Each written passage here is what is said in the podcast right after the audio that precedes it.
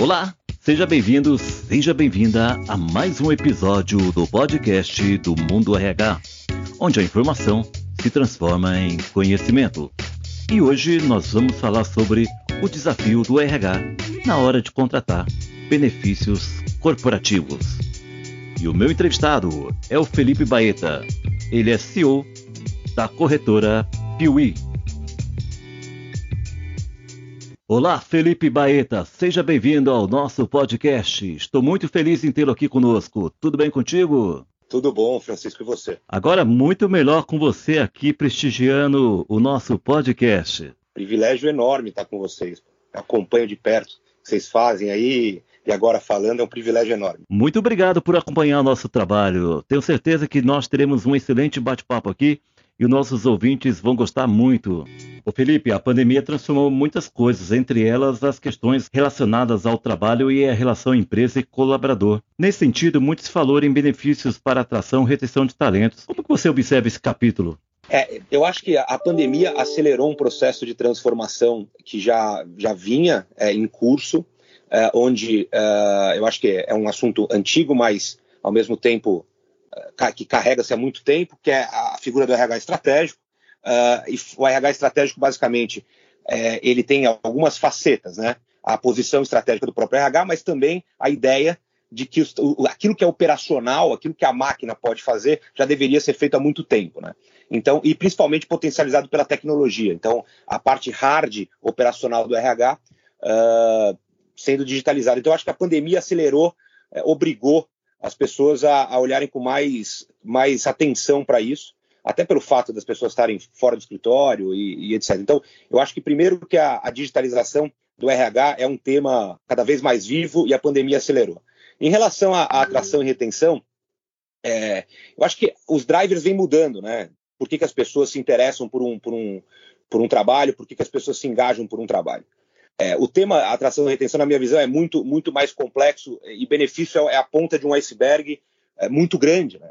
de, de, alinhamento cultural, de afinidade de propósito, de, de valores, de, é, mas óbvio, cada vez mais o RH é, entendendo essa posição uh, do colaborador em casa, do, do, às vezes um trabalho híbrido, uh, das novas prioridades das famílias, ele consegue desenhar uma política de, de, benefício cada vez mais aderente e personalizada para aquilo que de fato o seu, o seu time precisa. Né? Então, eu acho que esse é o, é o, é, é o, é grande tema quando a gente fala nessa mudança da relação empregador e, e, e colaborador é, e, e, fala de benefício. Né?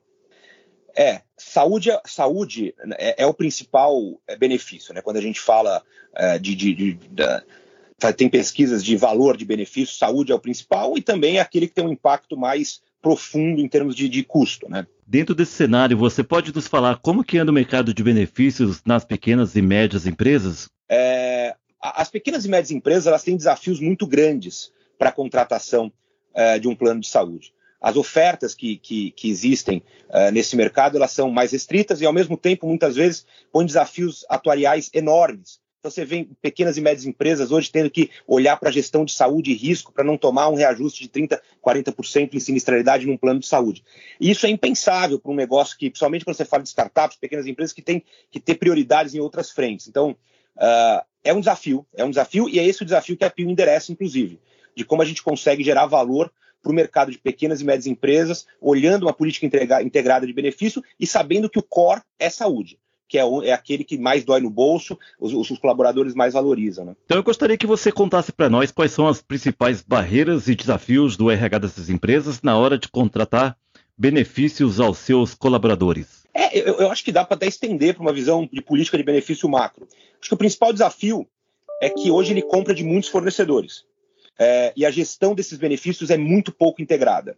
Então, aí esse é um, é um, é um primeiro lugar que, que, que eu acho que a tecnologia e, e, um, e uma, uma, plataforma de gestão de benefícios digitalizada pode endereçar com muita facilidade. É, o segundo lugar é a sobrecarga operacional que a gestão de benefício é, demanda. Assim, é muito, é muita, é, porque são processos ainda muito offline, são processos uh, uh, com muita interação humana. É, então, à medida que você digitaliza esses processos, você consegue ter uma fluidez maior e aí permitir que, a área de recursos humanos se dedique de fato à gestão estratégica de pessoas. Né? Então, essa, essa acho que são as duas grandes é, frentes quando a gente fala de uma política de benefício macro, né? Quando a gente fala especificamente do saúde, eu acho que a, o desafio de contratação prioritário é, é de fato a, a, terceirização do risco à empresa. Assim. A, o modelo hoje de, de benefício saúde impõe à empresa a responsabilidade de gerir seu risco. Ou seja, é, é, é, eu, eu, brinco que é, é, é um, não é um seguro de fato, é uma prestação de serviço com limites bem impostos, e aí você vive um ciclo muito complicado.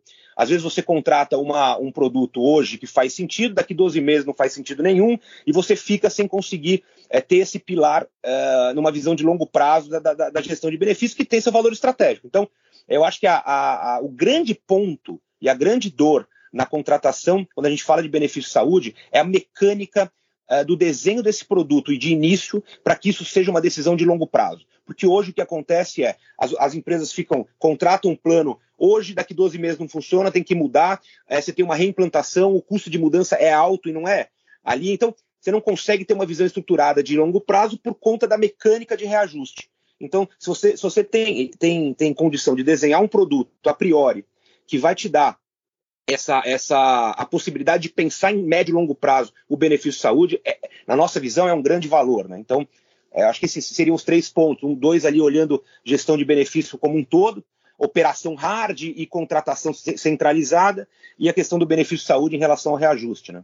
Então, quais cuidados e procedimentos que o RH deve ficar atento na hora de redesenhar suas políticas de benefícios? É, é esse, esse, muitas vezes a gente, a, a contratação, ela ela se dá num processo de venda. Eu, eu brinco aqui, falo todo dia que a gente não vende nada, a gente ensina a comprar. É, a, o nosso propósito de negócio é empoderar a área de recursos humanos. Então, os profissionais de recursos humanos entendem mais do que qualquer consultor do, do seu time, dos canais com quem, como falar com, seu, com, seu, com seus colaboradores. Então, o nosso o papel, eu acho que é um papel de, de, de consultoria é, muito é, de mãos dadas. Assim. Então, a, a, eu acho que é, o primeiro ponto é buscar alguém que esteja disposto a caminhar com você e não te apresentar proposta, porque é, é esse o, o, tema benefício de saúde é muito mais complexo para você ter propostas comparadas na mesa. Ah, eu vou para Sul América, eu vou para Bradesco, plano. É, cara, é, o, o, o, o, problema é muito mais, mais embaixo do que esse, né? Então a primeira coisa é procurar alguém que tenha um tom consultivo para isso. A segunda é saber que às vezes a gente tem que fazer concessões no curto prazo para olhar decisões no longo prazo. É, o, o, problema de como o mercado está aqui, ele não é um problema só da operadora. Não é um problema só dos prestadores. É um problema também do cliente, das corretoras, que fazem um trabalho, muitas vezes, é, é, imediatista, um trabalho é, pouco sustentável em, termo, em termos de proposta de valor. E aí eu digo, tanto a decisão do plano de saúde e o que vai ser do reajuste, como inclusive do pitch de, de operação. É, a gente vê muitas vezes é, é, é, é uma, uma, uma, área de recursos falando, olha, eu, eu contratei aquilo, a, a, e, e, normalmente isso em primeiras implantações de plano de saúde. Putz, eu contratei isso aqui, ninguém me avisou o trabalho que eu ia ter. De operação aqui, de, de movimentação cadastral, de, de, de controle de, de conferência de fatura, de atendimento ao colaborador final. Porque, cara, o, o, colaborador ele vai, ele vai agendar uma consulta, não consegue, tem um problema. Se você não tem um canal estruturado para atender ele numa jornada é, interessante e que potencialize aquele benefício, o benefício pode perder totalmente seu papel de atração e virar um detrator da, da experiência do colaborador. Então, eu acho que esse, esse ponto é, é fundamental a gente ter consciência. Né? Ô Felipe, como que a transformação digital está impactando esse mercado? Bom, é, eu acho que é, é uma pergunta super complicada, mas é, eu para ser super sintético, eu diria o seguinte: o RH está podendo pensar em estratégia agora, à medida que ele tem fornecedores que conseguem fazer aquilo que a máquina pode fazer de uma maneira mais fluida. Eu acho que os, esses, as, as, aplicações, por exemplo, de admissão digital é um grande exemplo, são, são, são exemplos importantes aí. É, então eu acho que o, a consequência mais direta é que o RH ele está podendo de fato entregar a operação a, um, a, uma, um, a um fluxo mais digital e, e, otimizado. E aí ele pode pensar em gestão estratégica de pessoas. Essa é a principal consequência. Agora, é, existem muitas dúvidas de para onde vai essa digitalização. Se a gente está falando é, numa plataforma one-stop shop, né, ou seja, meu, olha, é, eu tenho aqui um, um, recurso que eu vou tratar de admissão, a gestão de férias, a controle de ponto, a, a benefício, ou se vão ter vários uh, uh, players é, é, voando num ecossistema integrado, muito com muito mindset de integração. A gente acredita muito nesse segundo lugar, que somente a operação de gestão de benefício é uma operação muito delicada e é uma operação high-tech e high-touch. Não adianta você entregar só tecnologia. Gestão de benefícios, você tem que ter canal de atendimento ao colaborador, com um tom extremamente humanizado. A gente fala, eu brinco, é, a, a, a gente tem a, área de, de, de, sucesso do cliente aqui. Eu falei, é muito fácil você ter uma abordagem de sucesso do cliente na Disney. Que todo mundo já chega sorrindo. Eu quero ver você ter uma, uma área de sucesso do cliente quando o cara está ligando, você precisa da porta do hospital. Então, é, precisa ter essa abordagem high-tech e high-touch. Né? Eu acho que é, é, é, é super importante também. Bom, dito tudo isso, eu gostaria que você contasse para nós um pouco da sua história, a história da Piuí e como vocês buscam se diferenciar nesse mercado de soluções para recursos humanos. A gente, a gente, Francisco, nasceu em 2019. É, eu sou economista, tive alguns negócios, empreendi antes. É, e, e, sempre gostei muito do, do, de negócios B2B, renda recorrente, é, onde você consegue ter uma visão de fidelidade, de proposta de valor de longo prazo de fato sustentar um negócio em proposta de valor. Assim. É, é, a, eu, eu, sou um apaixonado pela ideia é, de clientes nos indicarem. Assim, eu acho que isso é a prova maior. Eu gosto muito desse lugar. A minha família uh, trabalha nesse mercado há 40, mais, de, mais de 40 anos, então eu brinco que eu nasci no mercado seguro. Hoje, uh, diretores, presidentes de operadora, eu me lembro pequenininho de comer churrasco na casa. Então, é, é, eu, eu, nasci nesse lugar e comecei a ver que parou no tempo. Eu costumo dizer, Francisco, que a tecnologia ela, é ela, é, um, ela é, muito curiosa. Né? É, é, é, que, nem um, que nem um tsunami. Assim. A primeira coisa que ela permite é que a onda chegue em lugares que não chegavam. Então você permite que você faça coisas que não, não conseguia fazer. Só que a maior força do tsunami é quando a onda volta. E você fala, meu Deus, a gente já tinha tecnologia para fazer as coisas de uma maneira muito mais otimizada e não fazia. E quando você olha a gestão de, de, de benefício e a entrega é, o, o, escopo de entrega que, que, que os corretores hoje fazem, é, é a pergunta é, a consequência, as, as pessoas, as empresas estão administrando a movimentação cadastral, ou seja, inclusão e exclusão de pessoas, é, no e-mail. No e-mail, o RH administra isso no e-mail, é, em, em, comunicação entre operadora e corretora.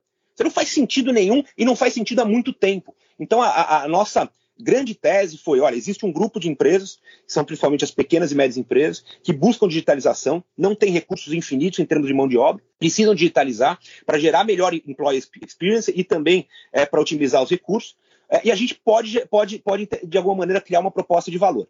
Então foi esse o, o, início da coisa. E a gente somou duas grandes frentes de, de, de valor. Né? A primeira, a ideia de que a gente precisa ter uma estrutura e um desenho de, de, de plano de saúde que seja coerente para o longo prazo, que é aquilo que a gente já falou aqui. Ou seja, vamos tomar uma decisão hoje que não, que não, que não porque o grande problema hoje de uma corretora é o churn. O cara entra na corretora, daqui 12 meses toma um reajuste de, de 30%, 40%, porque desenhou errado lá, o cara vai mudar de corretora e de operadora.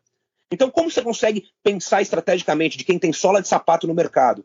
Pensar estrategicamente para desenhar esse produto de início para que ele seja eh, de longo, é, consistente no longo prazo. E, e, a segunda questão é essa visão high touch.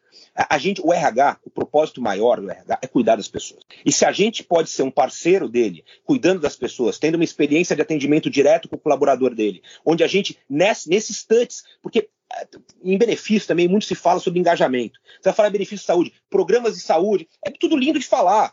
Mas, assim, efetivamente, que resultados são construídos? E esses resultados, eles passam por, uma necessária, por um necessário engajamento. E que é complexo. Então, quando a gente consegue atender esse usuário de maneira reativa, é a grande oportunidade, o grande gatilho que a gente tem de construir uma jornada que potencializa o valor do benefício. Então, é, em apertada síntese, a gente nasceu com a visão de digitalizar esse mercado, é, daquilo que a operação precisava, somou do, do, duas grandes teses de negócio. Uma, onde as decisões aqui para pequena e média empresa é uma decisão coerente e técnica do ponto de vista atuarial, coerente, para que, que seja um recurso de longo prazo. E o segundo, a gente tem uma, uma visão muito humanizada em atendimento é, para os membros que a gente chama, que são os, os, colaboradores das nossas empresas clientes. Ô Felipe, conta para nós então qual é a estratégia de marketing da Piuí agora em 2023 para conquistar mais visibilidade na área de recursos humanos? É, a gente está tá somando agora uh, na, na, na, plataforma, óbvio, a dor central é, é saúde, mas a gente está somando na plataforma toda, toda, todo o pacote de benefícios dos clientes. Né? Então hoje uh, o, o, José entra para trabalhar na empresa X, uh, o José ele tem que de alguma maneira compartilhar as informações dele. A gente já tem aqui um módulo de admissão digital, né, onde o José compartilha as suas informações de maneira digital. E qual a vantagem disso? São duas, basicamente. Primeiro, o José ele vai preencher informações que hoje o RH está preenchendo. e de uma maneira muito mais assertiva. Ele tem, quando ele, ele tira foto para uma leitura de OCR do documento dele, é muito mais assertiva do que uma digitalização de RH. E segundo, a gente tem isso como dado, porque hoje muitas vezes você chega numa pequena e média empresa e fala, cara, cadê a informação do José? Ah, tá na pasta tal, ah, tá no Drive, ah, tá impressa, ah, tá na ficha de admissão que eu mandei para contabilidade. Você tem isso digital. E o que, que isso permite? Permite que você faça todos os movimentos de política de benefícios de maneira otimizada. Então eu posso incluir o José no plano de saúde, no plano odontológico, no seguro de vida, na, no Gimpass, no, no, no, seja lá onde for. Posso incluir ele porque eu tenho informação dele. E mais do que isso, eu posso ter uma política de benefício compliance. Eu parametrizo essa política na minha plataforma, onde, ah, o, o José está na praça tal, tem o cargo tal, o salarial tal, o pacote desse. Então, quando a gente a gente está num momento hoje de trazer esses outros benefícios para dentro da nossa da nossa ferramenta, é para dar cada vez mais esse tom de gestão unificada da política de benefício é, indo, indo muito além, porque aí você tem um ganho de otimização de, é, operacional muito grande. Pessoal, eu tive a honra de conversar com o Felipe Baeta, ele é CEO e fundador da corretora de benefícios Piuí, a quem eu agradeço imensamente a sua participação aqui no podcast do Mundo RH. Eu agradeço de verdade, Francisco, o convite, estou sempre à disposição. E é isso aí, esse foi mais um episódio do podcast do Mundo RH. Muito obrigado pela sua audiência e até a próxima.